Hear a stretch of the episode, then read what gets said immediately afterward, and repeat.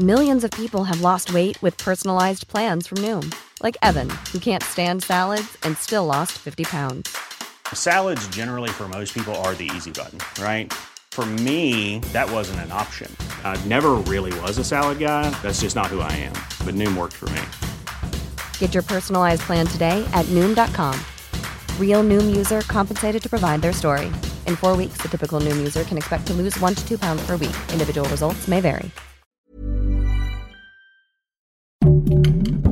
Heraldo Podcast, un lugar para tus oídos. Hoy, en primera plana, a unos meses de que Kamala Harris viniera a México, sus propuestas de seguridad ya están dando resultados. Esto es Primera Plana de El Heraldo de México.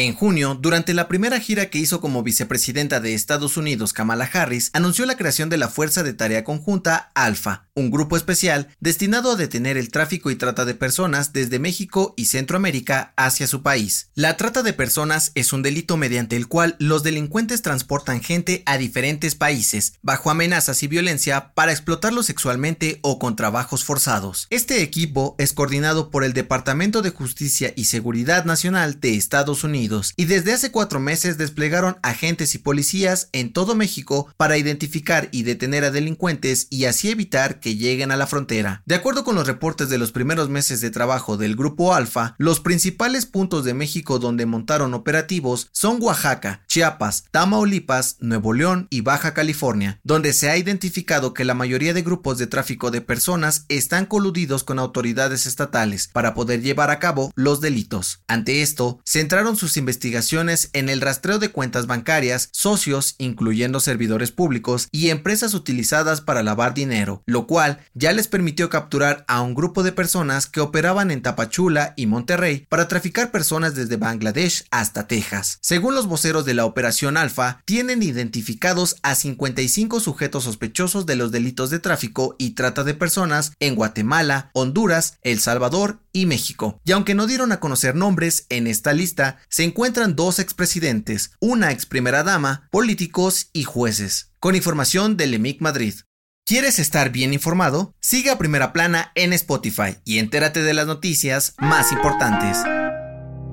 No fue tu internet. Este lunes se registró una caída a nivel mundial de los servicios de Facebook, WhatsApp e Instagram, lo que provocó que la empresa de Mark Zuckerberg perdiera más de 47 mil millones de dólares en poco más de 6 horas. De acuerdo con el sitio Down Detector, las primeras fallas comenzaron a registrarse entre las 10.15 y 11 de la mañana, y en México el apagón afectó a cerca de 83 millones de usuarios que se quedaron incomunicados. También YouTube, TikTok, algunos videojuegos y aplicaciones de bancos presentaron fallas e intermitencias en sus sistemas, pero fueron resueltas rápidamente. Twitter se mantuvo a flote y los usuarios se conectaron para reaccionar a la caída de las demás plataformas y por supuesto compartir algunos memes. Poco antes de las 6 de la tarde, los directores de tecnología y de comunicaciones de Facebook anunciaron a través de sus cuentas de Twitter el restablecimiento paulatino de todos los servicios de la empresa. En entrevista exclusiva para el Heraldo de México, Donald Adams, analista de la consultora Signum Research, aseguró que este problema dejó mal parada a Facebook frente a otras aplicaciones como Telegram, que aunque también se cayó por un momento, ganó millones de nuevos usuarios. Con información de Everardo Martínez.